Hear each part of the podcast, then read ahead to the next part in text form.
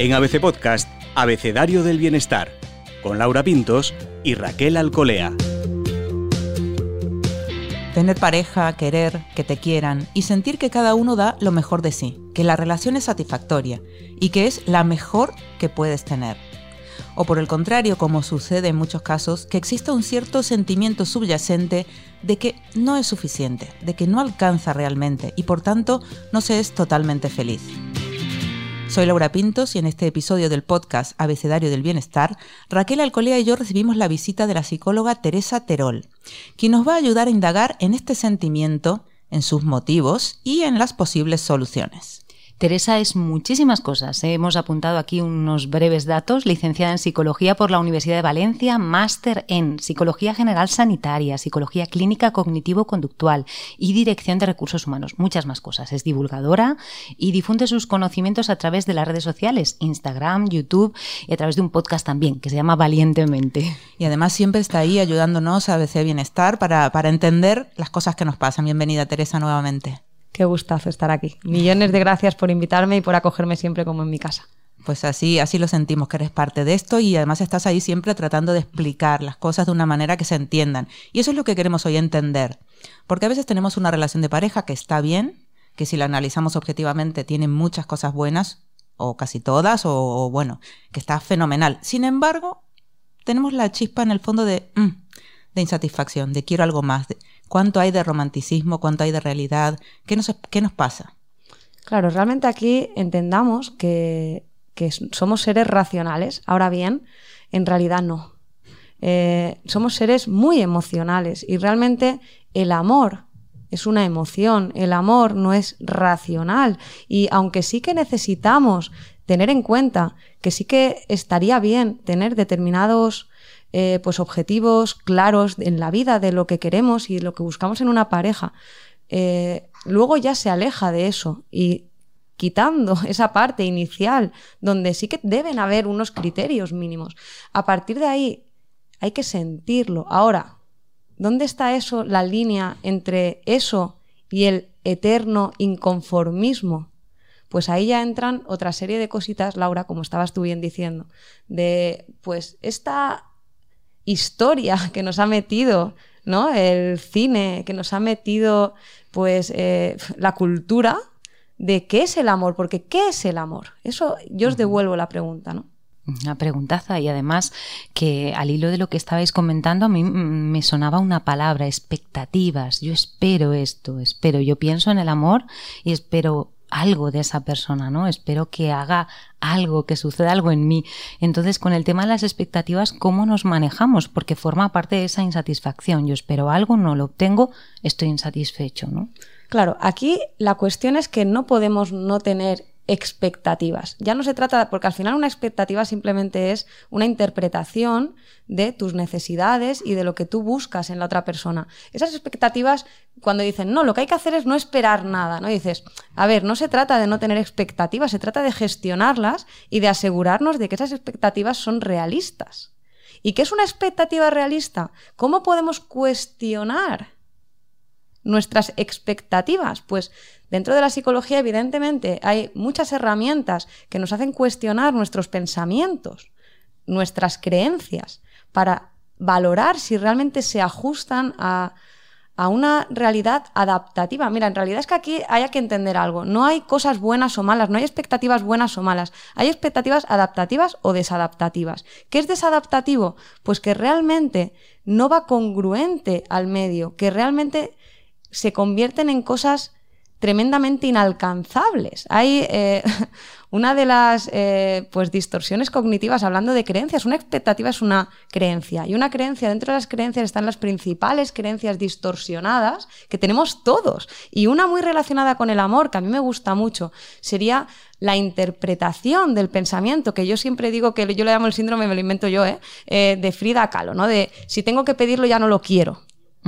Es que si tengo que pedirlo ya no lo quiero. ¿Esto de qué va? De que yo espero, y, disculpad que me robe, es que esto es súper importante porque habla de expectativa y de ahí a creencias y de ahí a creencias distorsionadas, desadaptativas. Y una sería este, esta interpretación del pensamiento en la a través de la cual yo, si tengo que pedirlo, ya no lo quiero. ¿Y eso qué? O sea, es como yo Lo que quiero es que si sabes que llego cansada a casa, si sabes que hoy tengo un día largo y que lo sabes porque llevo toda la semana trabajando duro y yo lo que quiero es que llegue a casa y no te tenga que pedir tener la cena hecha. Yo quiero que tú me tengas la cena hecha o que tú me preguntes qué quiero y que si tú sabes que me gusta el pescado no me tengas carne.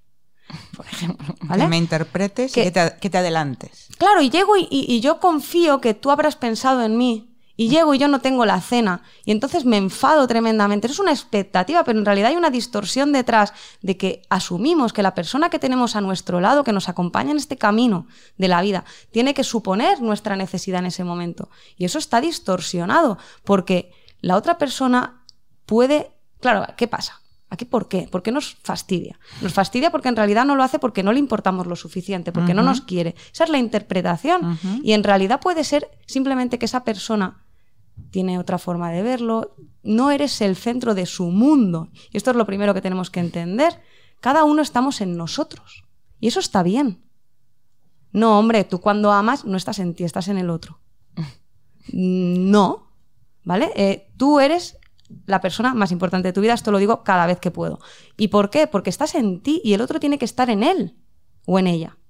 Y a partir de ahí mm, se rompen muchas, se caen esos castillos de, de camisetas con esa frase de si tengo que pedirlo ya no lo quiero. Estamos hablando de la base de la base, que uno tiene que estar en uno mismo. Exacto. Y luego se junta con otro, ¿no? Para compartir. Mm. Si no, no estás Teresa, bien. nos hemos quedado sin palabras.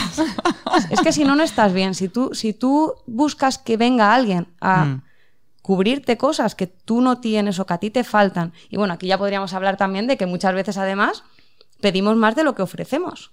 Porque evidentemente yo quiero a alguien ¿no? que, que cubra esto, esto, esto. Quiero a alguien, además no seamos hipócritas, pues eh, por eso las aplicaciones van como van y van, no van por, por test de inteligencia, van por foto normalmente. Y, y entonces, pues al final la estética es un valor y hay muchas cosas que se. Entonces, pedimos, pedimos, pedimos, pedimos, pero tú qué estás dando, ¿no? Y hasta qué punto tú vienes totalmente completo para poder amar desde ahí. Entonces, cuando yo no espero nada, pero de verdad, no porque no espere, sino que yo espero nada. No que no espero nada, sino que espero nada. Entiendo. Desde ahí yo ya puedo entender que si estás conmigo es porque nos queremos, porque pongo el foco en, en lo que me aportas y no en lo que me falta. Es una forma de ver la vida y el amor desde la abundancia. Pero porque no puede dar a alguien nada si no lo tiene. Entonces, cuando tú ya estás completo, te sobra, y desde ahí no miras lo que falta o lo que te falta o lo que le falta, sino que miras lo que te aporta y si te aporta, suma. Y si suma, es amor. Todo lo demás es dependencia. De ahí esa permanente insatisfacción, ¿no? Precisamente de, en la base de eso que dices, ¿no? De estar más pendiente de lo que te falta que de lo que vas, eh, de lo que tienes, ¿no? Con la pareja. Siempre estás pensando como en el siguiente paso, en el siguiente paso, en el siguiente paso. Entonces eso crea esa insatisfacción. O sea, entonces, ¿cómo, cómo se maneja una relación bien, así, estable, ¿no? No hay que pensar en los pasos. Además, ¿qué pasos? ¿no? Bueno, a ver, aquí partamos de que todos tenemos una especie de proyecto vital y cuando empezamos, si estamos hablando del inicio de una relación, ¿no? imagínate que yo sí que más o menos tengo una idea vital de que me gustaría, por ejemplo, tener hijos. ¿Esto hay que hablarlo en una primera cita? Pues hombre, a lo mejor no hay que llegar el primer segundo y medio y decir, quiero hijos, y, y asustar a nadie, ¿no? Con esa frase. Al segundo y medio. Pero a lo mejor sí que en la segunda cita. A lo mejor sí que hay que, es algo, yo, eh, me llegan a terapia parejas que llevan a lo mejor meses y es que no sé cómo, de- es que yo creo que no, ¿cómo que crees? O sea, la base... No lo de- has hablado. No, y ya, es que no le quiero, es que me sa- pero a ver. O sea, ¿desde dónde vas a esa relación? Porque si, es que claro, imagínate que no quiere, pues si no quieren, no compartís proyecto o podéis negociar proyecto, que también digo que hay cosas que son indiscutibles de alguna manera. Si yo quiero hijos y tú no quieres hijos, difícilmente tiene eso una solución porque no compartimos. Es, que, es como si yo quiero vivir en Berlín y tú en Roma. Pues evidentemente es muy complicado. Claro, son cosas muy gordas, estamos hablando, pero aún así no se hablan. Exacto, pero ¿por qué no se hablan? Por el miedo. ¿Por qué? Mm, a perder. Por, por el miedo, a- de nuevo a perder. Por el miedo a que si te vas, ¿qué? Pues si te vas, me quedo yo, completo, completa. Y seguiré mi camino, porque no te tengo para complementar nada. Pero una relación promovida por ese miedo nace de que algo ya nos está faltando a nosotros. Tener una relación, a ver, no seamos hipócritas. Yo creo que, de verdad, insisto, no, no hace falta tener pareja, no, no hace falta en absoluto, pero la mayoría de personas nos gusta convivir en pareja, nos suele gustar. Nos suele gustar compartir. Compartir. Compartir. Mm. Compartir con amigos, compartir con familia, compartir con nuestros hijos, compartir con compañeros, compartir. Y al final, pues un área de ese compartir es el amor, es la pareja, el amor de la pareja. Y es un área que, igual que no, no hace falta tener amigos. Pues hombre, no, no hace falta, pero la vida somos seres sociales Hmm. y si tenemos una red de apoyo de calidad, mejor. Entonces, sí que tenemos esa tendencia a que nos guste el amor. Lo que pasa es que lo hemos confundido. Y ahí está la clave, en que si de verdad tú entiendes que está bien, como, mira, hablamos en otro podcast de estoicismo, es un indiferente preferido. O sea, está bien, está bien reconocernos en, ese, en esa preferencia de tener pareja, pero no en la necesidad, de verdad que no necesitamos, preferimos, pero no necesitamos. Y desde ahí cambia todo, de verdad cambia todo. También que te elijan así es bonito, ¿no? Que te elijan, prefiero estar contigo, no te necesito para, para sobrevivir. Te elijo hoy, Mm. te elijo Ahí se ha hoy. introducido otro, otro, otro elemento, el temporal. El tiempo. El de para toda la vida, para siempre, pase lo que pase. El otro día escuchaba una, una frase, a ver si la sé decir bien, porque era enrevesada y me hizo mucha, mucha gracia, porque era algo así como existen parejas que acaban eh, bien y parejas que duran toda la vida. Y es como, es que de verdad, eh, en realidad, ¿qué es que acabe bien? Porque tenemos además una sensación muchas veces eh, de que si imagínate, es que imagínate que luego lo dejamos. He, he perdido todo este tiempo. O sea, si yo comparto con alguien 10 años de mi vida, creo un proyecto común con esa persona, del tipo que sea, creo un proyecto común, y luego ese proyecto fracasa, ¿no? Ese proyecto se cae. Es que, eh, ¿cómo no me di cuenta? Es que he perdido el tiempo. O sea, me he equivocado. No te has equivocado, porque el amor es el tiempo compartido, no que sea para toda la vida. El amor es compartir hoy. Entonces, mm, si tú tienes una pareja y poder tú mirar a tu pareja a los ojos y sentirte cómoda diciendo, cómodo diciendo, te elijo hoy, mañana no lo sé, y que la otra persona no se sienta mal con ello, que lo entienda. Y desde ahí es un amor tan sano, es un amor tan libre, donde de verdad hay una frase, te doy alas para volar, pero motivos para quedarte. Mm. Si no quieres estar aquí, vete. Agarramos a las personas como, eh, por favor, no me dejes. Y es como, no, vete. Si, si quieres, vete. Por, si vas a ser más feliz en otro sitio, debes irte, de hecho. Yo fíjate, me ha recordado todo esto que estás comentando algo tan visceral como los celos, ¿no? Que provienen de todo este miedo, de toda esta eh, sensación de pérdida, sensación incluso de pertenencia, ¿no? De posesión. A veces el concepto de posesión está muy vinculado al amor, ¿no? Este, este es mío, esta es mía. Tú fíjate eso que a dónde nos puede llevar, ¿no? Wow, aquí eh, me, me conecta, el, eh, hay un escritor que me gusta mucho, se llama Pablo Arribas, y, y él habla de, de, pues de alguna forma, de la forma que tenemos de, de disfrutar, ¿no? Y que al final la felicidad no va tanto de poseer cosas como de utilizar, del uso. La felicidad sería la gratitud más el uso. ¿Y eso qué quiere decir? Que si tú tienes una relación de pareja, no es que te pertenezca a tu pareja, es que, entiéndeme la palabra porque puede sonar muy mal, utilizas, usas esa relación para vivir, para reír, para bailar, para cantar, para mantener relaciones sexuales satisfactorias, para hacer actividades juntos, juntas, y disfrutar de esas actividades. Y por tanto, eso es usar una relación en el hoy que conecta de nuevo. Entonces, los celos están mal. En realidad, son naturales. Es decir, esto también está bien decirlo, eh, mm, porque parece que siempre demonizamos. No, no hay que tener celos. Si eres celoso, entonces, claro, ¿dónde está? Es como la emoción existe, el tema está en la tangibilidad de la emoción. Tú no puedes, o bueno, no puedes, puedes hacer lo que te dé la gana, pero en realidad ya sería un mal uso de, de la relación y de los celos. Es normal sentir, pues, cierto miedo. El miedo es una emoción natural, la tristeza, el enfado, los celos. Es normal sentir miedo a perder a la otra persona. Solo que cuando tú tienes trabajado todo lo que hay detrás de esa emoción, tienes trabajada tu mentalidad, tienes asumido que pues a partir de ahí te comportas diferente, ya no te nace atrapar a esa persona. No es tanto no sentir la emoción como gestionarla. Yo siempre explico que las emociones son naturales. Es que yo no... Me llega mucho esto a consulta. Yo es que yo no quiero ser así. Hmm. Es que yo no quiero ser... Yo no quiero sentir eso. Yo no quiero ser así. Hmm. Ser. Ser. Yo no quiero ser así. Es que no me reconozco. Yo no quiero ser así. Y tú no eres tus emociones. Hmm. Tú no eres tus pensamientos incluso. Fíjate lo que estoy diciendo. Mm. Tú no eres, la conducta es cognitiva, pensamientos, emocional, emociones y sensaciones físicas, y conductual. Tú eres mucho más de lo que haces con tus emociones y pensamientos, que de esos pensamientos, incluso muchas veces instintivos, automáticos, que no te representan si tú no quieres que te representen. Los puedes sentir, los puedes entender, los puedes normalizar, respetarte en ellos y continuar con tu vida. Madre mía.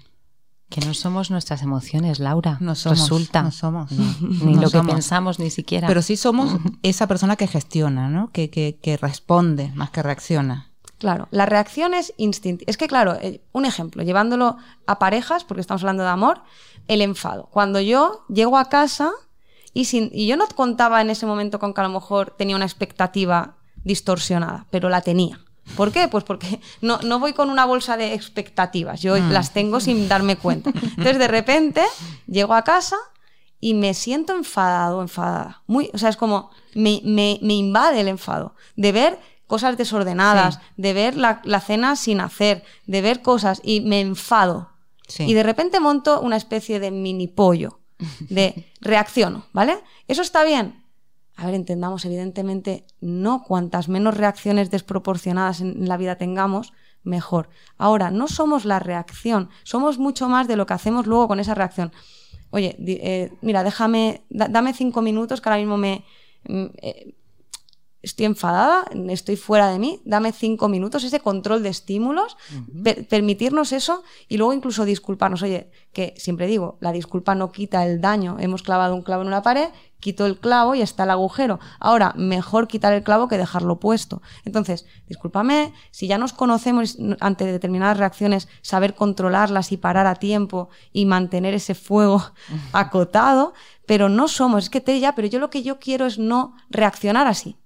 Y es como todos tenemos ciertas tendencias instintivas que podemos poco a poco ir puliendo, ir reduciendo, ir modulando. Ahora bien, todos tenemos ciertas tendencias que son nuestra genética, pero yo siempre digo que el ser humano no es, no es, no, no eres, te comportas, porque somos la especie con mayor capacidad de aprendizaje.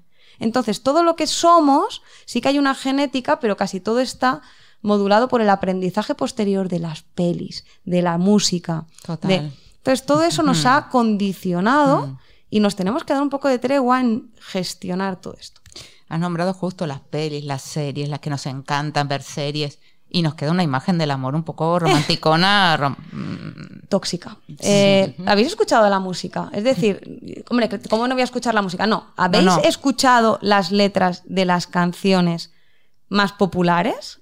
Que no quiero hacer aquí, no, quiero, mm. no quiero meter dedos en llagas. Es decir, parad donde estéis con el coche, poned luego la radio y escuchad las cuatro primeras canciones. Yo he retado a personas, no, y sobre todo ciertos estilos, sin entrar, pero ciertos estilos como, no, pero también hay canciones que no son tóxicas. Y yo he llegado a decir, me acuerdo con un amigo, mándame dos o una. Mm. una, te doy una semana. Mm. Y me mandó diez. Y le dije, sí, vale, no pasa nada, las escucho. Esto no es sano, esto no es sano, esto no es sano, esto no es sano. ¿Qué es sano? Saludable mentalmente. Y ya, Tere, ¿quién eres tú para decir lo que es sano o no es sano? Yo nadie. La psicología tiene unos criterios a través de los cuales cuestiona las creencias para saber si son mec rojas o son verdes. Y eso hay pues una, toda una terapia que es ciencia cognitiva que dice si una creencia es adaptativa o desadaptativa basándonos en utilidad, intensidad, objetividad, forma, Y a través de todos esos criterios, entonces la música, la mayoría de música que habla de amor o de lo que se supone que es amor, no habla de amor, habla de dependencia, habla de necesidad, habla de, de, de verdad, mm, e-, eres la única persona que podré amar, ¿por qué me dejaste? ¿Qué será de mí sin ti? Eh, Mm. nos volvemos locos. Sí, de hecho, En, alguna, en alguna ocasión ha hablado Tere de, del síndrome este de Madame Bovary, ¿no? Claro, nos estamos creando un, un mundo eh, a veces tóxico porque muchas veces va en la línea de la dependencia, de la posesión, del, del, del es que sin ti no puedo vivir y otras veces en la línea de no, yo tengo que ser la princesita de que me cuiden y que me valoren y, y- y todo eso, ¿no? O sea, al final, eh, cuidado con, con ese tema. Y, y siempre digo que eh, ahora hablo del síndrome de Madame Bovary porque me parece súper interesante. Y lo que pasa es que entendamos que la persona que vive el amor desde ahí es víctima de sí misma en realidad, porque siempre vemos a esa gente como gente tóxica en el amor para otros, es como que ese es un agente tóxico, ¿no? Y en realidad yo siempre intento verlos o ver a las personas que no gestionan bien sus emociones como víctimas de sí mismas, de sus aprendizajes, de sus creencias, de sus condicionamientos, de sus modelados. Entonces, mm, no son así, se comportan así porque han aprendido a comportarse así. Y por tanto, no es, "Jo, es que esta persona de qué va, qué exigente, o que la gente agresiva, que no es asertiva, que es agresiva. la- los pasivos son más entendidos, pobrecitos, están ahí callados en una esquina, no dicen, no hablan. Pero la gente agresiva está peor vista, es como que es mala. Y esto no va de moral, va de aprendizajes, una vez más. Y hablando de Madame Bovary, que al final todo viene de la novela de Gustave Flaubert, de que esto no es de ahora, esto, pero lo que pasa es que luego se ha extraído de ahí, ¿no? Pues para hablar de la función de las expectativas, ¿no? Este, pues Emma Bovary era una persona que de toda la vida leía libros, libros de, de príncipes que te rescatan, que te sacan, que te llevan, que te traen, que te traen en palmitas, que miran por ti, que solo tienen ojos. Y claro, luego conoce, pues eh, para entender un poco de qué va es por qué Madame Bovary, conoce a una persona que de verdad la ama con locura, la quiere de una forma sana, médico que la quiere de una forma sana, pero nunca es suficiente. Nunca es suficiente porque hay muchas cosas que no se cumplen, porque la relación no es perfecta, porque hay conflictos, porque no todo es tan impoluto y tan limpio y tan eh, bonito como lo tenemos en las cabezas, ¿no? Hasta eh, si nos vamos a cosas más rudas, pero es que el sexo no es algo tan idílico como en las películas todo queda tan limpio, tan, tan bonito, ¿no? Y luego el, el sexo tampoco es eso, es otra cosa también. Entonces, cuando tienes una idea en la cabeza de lo que debería ser el amor, esa sensación de que todo fluye, de que no hay nada que roce, de que todo funciona, de que si de verdad somos el uno para el otro, no, no hay que forzar nada, ¿no? Que va a encajar todo, ¿no? Que va a todo, fluir claro, todo. es que si no es que no estamos hechos el uno para el otro. Y claro, ¿eso qué? Pues que al final revisemos nuestras expectativas. La vida es sinónimo de tener problemas. La vida es sinónimo de tener problemas. Tener pareja es sinónimo de tener problemas de pareja. Punto. Ahora, eso que quiere, claro, no, sin pasarnos de la raya y conformarnos con cosas que sobrepasan límites. Pero de verdad que tenemos, yo creo que ahora mismo, a día de hoy, estamos más en la sobreexigencia de las expectativas que, que habrá personas, evidentemente, que, que caen en ese conformismo también, ¿no? De, de- de permitir sobrepasar límites de maltrato, que el maltrato no es solo el maltrato físico, es el maltrato mental, es el maltrato del silencio, es el maltrato de te dejo de hablar, De la indiferencia, de la indiferencia, del cuestionamiento constante, Mm. de esa mirada de desaprobación por eh, una actitud, por una, por un gusto, por un- o sea, el no permitirte ser tú es maltrato. El, de verdad, el, hay algo que lo he nombrado, pero hago hincapié otra vez. El silencio es maltrato. Cuando yo estoy hablando contigo o, y tú has hecho algo que a ti no te ha parecido adecuado y tú entonces me, me retiras la palabra o me das menos amor durante un tiempo porque es un castigo, porque me estás... No, lo que pasa es que estoy enfadado, entonces estoy enfadada, déjame... No, es que no funciona así. Hay que gestionar ese conflicto y te puedes tomar tu espacio, pero solo hay dos caminos, o arreglamos la relación o se rompe la relación, pero la antesala del castigo, del enfado, es una antesala para arreglar la relación o, o- o- o romper la relación, pero no es un medio, el silencio es mantenido, es castigo, es maltrato, no solo un golpe. Un... Entonces, bueno, dicho esto, sí, esas expectativas nos distorsionan, nos hacen mucho daño. en el lado contrario, ¿no? En el lado de, es que, jope, es que ¿por qué las cosas deberían fluir. Deberían fluir. Deberían ir solas. Deberían encajar Deberían todas las piezas. encajar. Debería ser perfecto. Sí. Sí, sí. O sea, debería. Si nos queremos, claro, nos gustamos. ah, Oye, claro, sí. debería, debería gustarle lo mismo que a mí, entre- el mismo deporte que a mí. Debería gustarle salir a las mismas horas y dormir a las mismas horas y cenar a las mismas horas y hacer las mismas cosas y todo igual que a mí. Y debería, o sea, reír mi gracia siempre que a mí me hace gracia. Y, o sea, no sé, es como que debería ser todo como demasiado Mickey Mouse y no funciona así. Tenemos tendremos seguro problemas económicos de no estar de acuerdo a la hora de gestionar determinadas cosas. Si tengo niños ya, pues qué voy a contar, o sea, ya ni, ni hablamos, es decir, eso es un mundo ya que no- yo ahí no me meto, me- sí que me meto, pero entendedme, no, eso, eso es un melón gigante. Y evidentemente que hay problemas a la hora de gestionar. Una pareja que no, a mí cuando me dicen, yo no tengo, no, yo nunca discuto con mi pareja. Yo digo, pues tú no, es decir, no habláis. O sea, os falta hablar. Y probablemente cuando los coges por separado y... o sea, muchas veces lo que hay es miedo a hablar. Mm. Mejor no hablar de ciertas cosas, así no. Claro, que sí que bueno, puede haber temas que digamos, mira, estos temas, pues si yo ya sé que en política tú y yo, como con una amiga, como con un amigo, si yo ya sé que en este tema en concreto tú y yo no, pues para que, y, y tampoco es algo que me, pues mira, va, es un tema que si podemos no tocar, ¿para qué, no?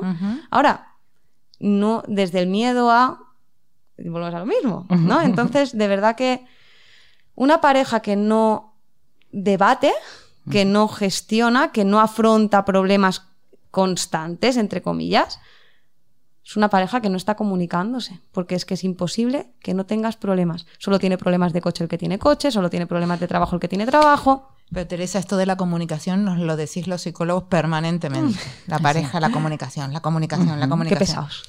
No, sabiendo que es muy importante, luego en el día a día, eh, efectivamente, uno llega muy cansado, muy agotado, hay muchas cosas y a veces no quieren abrir melones, como dice esto, ¿no? Sí.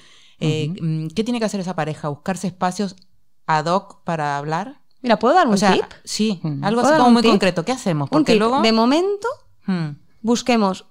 Mira, es que eh, hay una media, hay, estudios que hablan del tiempo que comunican las parejas y es mediocres de llorar. O sea, de verdad que era tremendamente triste, no recuerdo el dato exacto, pero era algo así como que de media una pareja habla, habla al día, habla, habla no es compra pan, eh, trae esto, ¿dónde has dejado el coche que mañana las llaves las he dejado aquí? Eso no es hablar, eso es logística, ¿vale? Eso, pues, eso no es hablar. Hablar es comunicar desde el ser, desde, desde mí, ¿vale? Desde quién soy, dónde estoy, cómo estoy. Estábamos hablando de menos de cinco minutos al día. Una pareja. De media, te quiero decir, contando que, que a lo mejor el fin de semana hablas un poco. Pero yo lo que. Algo tan sencillo. Hoy, si tenéis pareja, encontrad 15 minutos. No pido más. Terminad de cenar o de comer. Encontrad esos 15 minutos que en lugar de terminar de cenar me levanto de, de la mesa porque estoy reventado, estoy reventada. Y ya lo que quiero es poner un capítulo de algo y apagar la mente. Vale, ok, no te digo que no, pero ¿por qué no? Qui- 10, 15 minutos donde nos forcemos y tú dices, pero es que si hay que forzarlo ya estamos otra vez, ¿no? Si hay que forzarlo, no es tu talla. Mm, Sí, a veces las cosas es un hábito que no tenemos y tenemos, implantar un hábito se hace para bien, es como con la alimentación, con- el, el- el entrenamiento, la sentadilla no te entra a la primera y, y el- el- la alimentación sana no te entra de primeras, al principio te- tu cuerpo no quiere, tu mente no quiere, pues con ciertos hábitos en pareja, como de verdad, encontremos 15 minutos para romper la inercia de querer caer en el sofá a ver Netflix, paremos y sentémonos sin tele, sin tele, sin móviles. Algo tan sencillo, el móvil, eso, esa media hora de cena, 15-20 minutos de cena, más una pequeña sobremesa de 5-10 minutos después, ya, ya tienes ahí un tiempo bastante largo. Si podemos coincidir, ahora, yo es que no, me tengo, no ceno con... Bueno, en algún momento, encontrar ese tiempo donde apaguemos móviles o apartemos móviles, apa- apaguemos la tele y, y, y- y si no tengo nada que decir, forcemos un poco, ¿cómo estás? No hablemos de qué has, he- no hablemos tanto de qué has hecho, hablemos, hablamos mucho de qué has hecho y no de, de cómo estamos, Entonces, pero no somos nuestras conductas y nuestras emociones, sí, pero nuestras emociones son parte de por qué nos hemos comportado, por qué hemos hecho. Tener ese espacio donde hablemos más de emociones, somos muy superficiales. ¿qué has hecho hoy? Pues nada, esta mañana una pila de reuniones, esta mañana, buah, es que luego han venido tal, me han dicho, y nada, pues luego he ido al súper, poco más. Y al final que hablamos de lo que hemos hecho, no hablamos de cómo estamos, mirándonos a los ojos, desnudándonos frente a la otra persona y desde ahí conectando con la vulnerabilidad que es fortaleza y pudiendo sentirnos tranquilos y libres en un espacio donde podemos ser. Y simplemente eso ya sería mucho. Además dejas de ser, eh, pues no sé, ves otra parte del otro, ¿no? A veces cuando mm, pasa igual con las amistades o pasa igual con incluso en el trabajo, ¿no? Cuando te dedicas a los hechos, pasa esto, pasa lo otro, es, es como una barrera, pero en cuanto a alguien te dice, me siento así, me siento de esta manera, me he sentido esto, me ha pasado esto, de repente es como si esa barrera se rompiera y como si fueseis como de la misma, ajo, pues yo también lo siento, a mí me ha pasado. Y a mí cuando me cuentan algo así de corazón, me dan ganas de contar a, su vez eso, ¿no? Entonces yo creo que con la pareja yo creo que eso sería fundamental, pero es que me parece difícil. Yo recuerdo conversaciones y siempre es pues lo que tú dices, ¿no? En el día a día. Pues de hecho esto he subido, he bajado, he entrado, he aparcado, pues, pues vaya jaleo para aparcar, pues no sé qué, pues no sé cómo y a lo mejor no, no cuentas algo de emoción, ¿no? pues mira, es que justo he ido a frenar casi, tenía la sensación de que ya atropellado ya un niño, ¿sabes? Yo qué sé, eso ni siquiera lo contamos, lo que nos pasa por la cabeza. Incluso, oye, pues, mm, ¿sabes qué? Pues hoy, venía pensando de que, que, en realidad pues me he sentido súper pequeñita cuando me has dicho lo de que estabas con tu compañera de trabajo hablando, porque me he sentido, no sé, y fíjate que sé que no, pero poder comunicar inseguridades. O sea, que, que, no es como, pero ¿qué tendrá con, con con ella? Lo que pasa, Teresa, es que hablas de un desnudo un poco emocional importante, ¿no? Es, y que, es, que es tu pareja. Y bueno, pero vamos por el mundo como de fuertes. Eh, es que ¿qué es ser fuerte? Para mí ser fuerte, yo siempre pongo la metáfora de, de Batman. Batman es Batman le tenemos como Batman, tío, es, es Batman, ¿no? O sea, Batman es Batman. Entonces, Batman se viste de murciélago. ¿Por qué Batman se viste de murciélago? Porque le tiene miedo a los murciélagos. ¿Y qué hace? ¿Lo mete en un cajón y no se lo cuenta a nadie? No, se viste ahí con un par. Se viste de murciélago y se lo cuenta a todo el mundo. Porque nadie puede hacerte daño si tú no se lo permites. Lo que esto tenemos que aprenderlo a hacer. Entonces, cuando yo soy capaz de decirte que me he sentido pequeñita al pensar que a lo mejor pueda sentirte, puedas, porque conocí el otro día a tu compañera de trabajo, he visto, joder, es una mujer empoderada, atractiva. Es una mujer que, que creo que, ostras, pues que... Y, no sé, me he sentido insegura de pensar que compartes tiempo con ella. Y eso, ya, pero ¿y para qué contamos eso, Tere? Para nada. Para comunicarnos. Es que siempre parece que hay que contar las cosas con un propósito. Simplemente por, por poder hablar, por poder sentirnos, para que tú sepas dónde estoy, para, ¿Y eso qué? ¿Para que la otra persona entonces ya no quede con su compañera o compañero de trabajo? Pues por favor, no. Por favor, no, porque entonces ¿qué? Pero que yo pueda comunicar eso, no desde la exigencia de que hagas o dejes de hacer, sino desde el sentir y desde el comunicar, pues es maravilloso. Pero qué poquitas veces hacemos eso, el sentirnos tranquilos y, y vulnerables, de poder ser nosotros mismos y todo lo contrario, de poder decir, tu pareja, jo, pues qué atractiva es mi compañera de trabajo. que esto es otro melón, ahí no voy a entrar, pero es que el deseo, el deseo no desaparece porque tengas pareja. Es decir, tenemos ojos, olfato y, sigues. No, si tú tienes amor de verdad, que esta es otra, claro. Y nadie más te va a gustar. Creencias, expectativas, ¿vale? Madame Bovary, expectativa. Yo no si yo estuviera enamorada, no sentiría atracción por nadie más. Claro, si a mí alguien me atrae, es que a lo mejor ya no estoy tan enamorada de mi pareja. Pues es que a lo mejor sí, te quiero decir, una cosa es que tú sientas deseo y atracción por otras personas y que aún así elijas mantener un compromiso X que hayas hecho con tu pareja, que esto es otra cosa que tampoco se habla, damos por hecho una monogamia y somos pues al final infieles por naturaleza, entiéndeme, pero justamente porque no se habla. Y puedes llegar a un compromiso de X, pero como al final está como se, presupone, ¿no? Que el formato tradicional es la monogamia, además dentro de esto, pues casarte, tener hijos, a ser posible dos, niño y niña, para la parejita, para que no sé qué. O sea, se, se dan por sentado muchas cosas que luego es como, ¿y si hablamos? ¿Y si simplemente puedo decir, pues esta persona, mira, si no tuviera pareja, esta persona es súper interesante. Y eso que la otra persona no diga, ah, ¿qué quieres decir? ¿Me vas a dejar? No, es que desde ahí a lo mejor tengo más confianza en ti, porque no hay filtro. O sea, entendamos esto, no hay que contarlo todo, ojo. En una pareja, igual que no hay que contarlo todo, solo que sí sentirnos libres de poder contarlo todo, que eso es diferente. No es lo mismo tener que contarlo todo como obligación que sentir la tranquilidad de poder contarlo todo y que la otra persona, pues eso no quiere decir que no pueda haber algo que le moleste, que le incomode o que... Y, entonces, ¿qué? Claro, es que si luego va a estar... Hablamos. Volvemos a hablar. Volvemos a hablar. Y además has dicho algo muy interesante antes, ¿no? De esta, insatisfacción y esta demanda al otro, tú tendrás que pedir lo que das también, ¿no? Esto que a veces parece, uff, como eres, ¿no? De de utilitaria, ¿no? De, mm, las cosas no se pesan, no se miden, ¿no? O sí se miden. Pero se miden en base a qué, claro. O sea, eh, es como eh, mucho, poco. Eh, yo siempre digo en todo en la vida, ¿no? Que cuando señalas a alguien, esto se ha dicho mucho, cuando señalas a alguien con un dedo, podéis hacerlo, tres dedos te miran a ti. Entonces, cuando yo digo que tú no eres una buena pareja o que no eres bueno en esto, o que no eres suficientemente cariñoso o cariñosa. En realidad hablo de lo que para mí sería suficientemente cariñoso.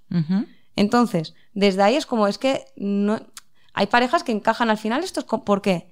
No se trata de mucho o poco, eh, se trata de el deseo también, mucho deseo, poco deseo, es que no me desea mucho o me desea poco.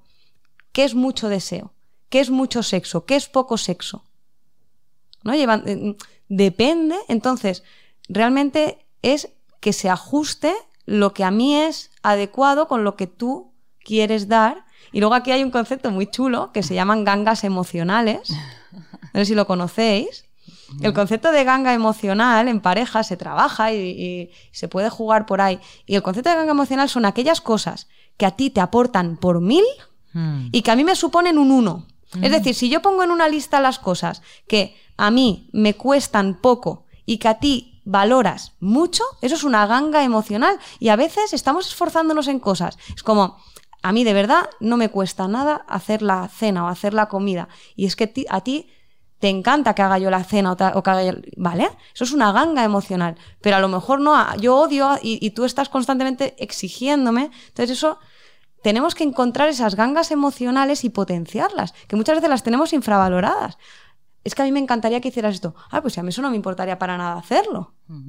Si a mí me, parecería genial. O ¿Vale?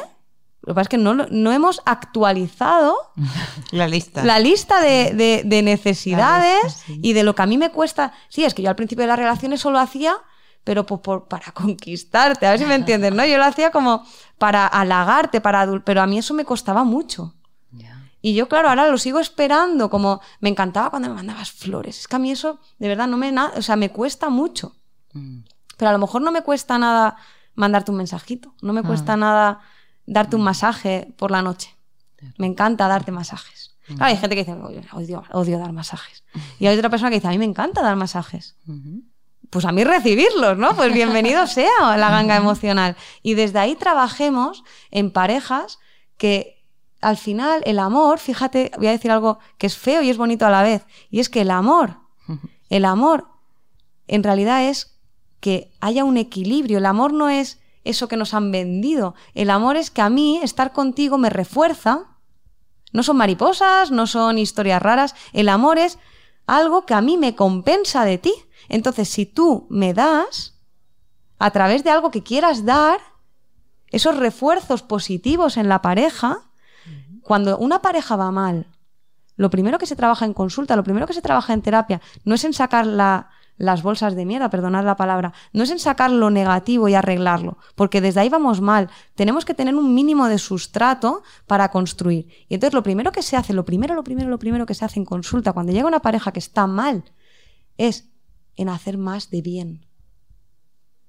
En crear juegos, como puede ser la caja de los deseos, donde metemos cada uno una cajita y unos deseos que a mí me gusta que hagas para mí y yo y cada noche sacamos uno y yo lo hago para y tú no sabes qué, qué va a pasar mañana, ¿no? Pero yo he sacado uno de tus papelitos y tú uno de los míos y, e intentamos tener eh, esos detalles, aunque no nos nazcan en contra de, de, de la emoción, porque cuando estamos enfadados no nos apetece, pero tampoco nos apetece entrenar. Mm, claro. Y es que el amor no va de que sea perfecto, va de que yo quiera hacerlo. Es como yo no quiero entrenar, pero entreno. Pues yo no quiero en este momento tener detalles con mi pareja, pero los tengo, porque recordemos que hay dos caminos, sanar la relación o abandonarla. Y no siempre me va a apetecer. Hay momentos donde hay que luchar contra emociones que van en contra de ese amor, pero se hace para construir porque en el fondo yo sé que esa persona me aporta. Raquel, te vas a quedar sin tinta en el boli. Bueno, porque mira, mientras hablamos, esto es Raquel va una- apuntando ideas. Esto es una tesis Sí, sí, sí, ya. sí. Es un Sí, tema sí. muy potente. No, es que nos hemos quedado con, con muchas frases, seguramente, Laura, que, que- recuerdas, algo que te ha quedado a ti en mente, ¿no? Pero, pero bueno, nos ha hablado Teresa de, del síndrome este de Frida Kahlo, que a mí me hace mucha gracia, ¿no? Lo de si tengo que pedirlo, yo no lo quiero, ¿no? Que tiene mucho que ver con esto de las expectativas que hemos hablado, con esto de montarnos la película, que además también hemos hablado de películas, ¿no? Y de creernos el centro del mundo, ¿no? Y dices, no, que oye, que tú eres el centro del tuyo y el otro es el centro del otro.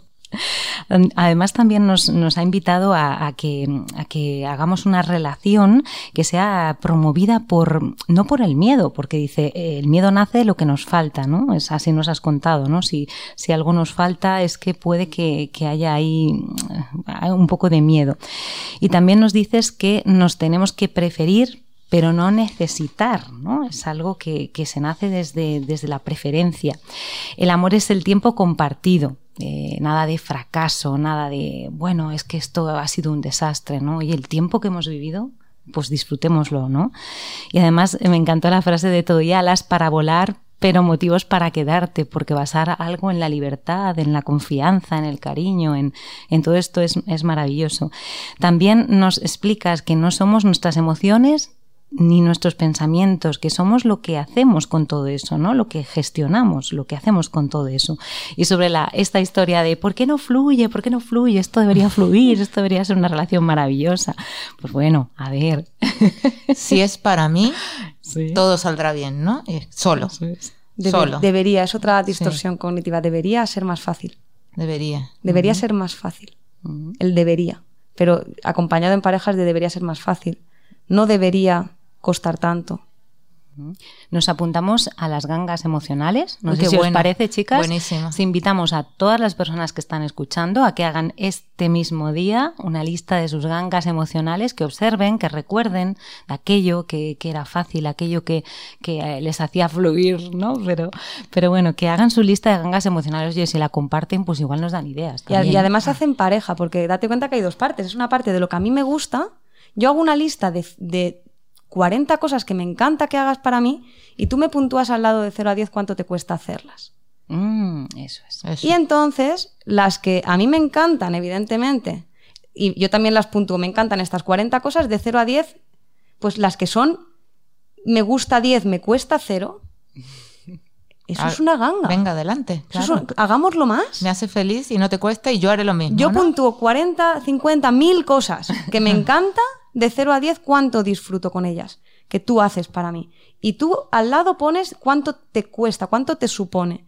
Y lo que a mí me gusta 10 y a ti te cuesta 0, din, din, din. O sea, ganga emocional. Mira, yo voy a hacer una confesión. A mí me encanta que me susurren en la oreja. Fíjate la cosa más tonta. Lo, que, puede, lo que puede costar eso. Y ahora viene la segunda parte de Teresa, comunicarse y contárselo al otro y decírselo, ¿no?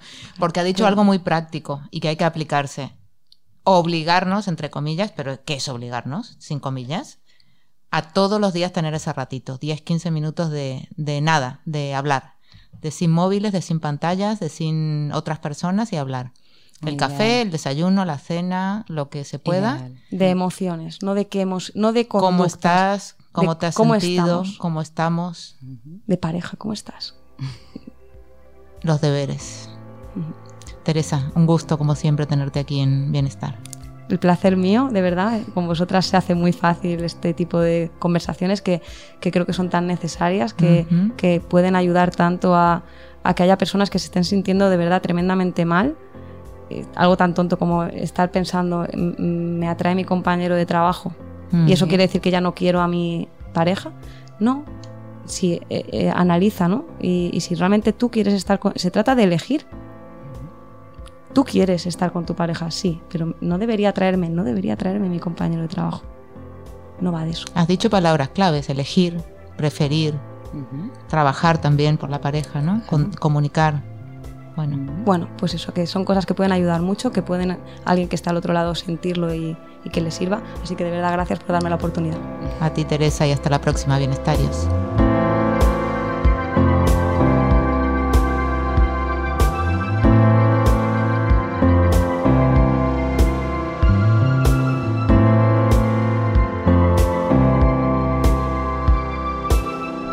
Escuchar todos los episodios del Abecedario del Bienestar en abc.es, iBox, Wanda, Spotify, Apple Podcast y Google Podcast.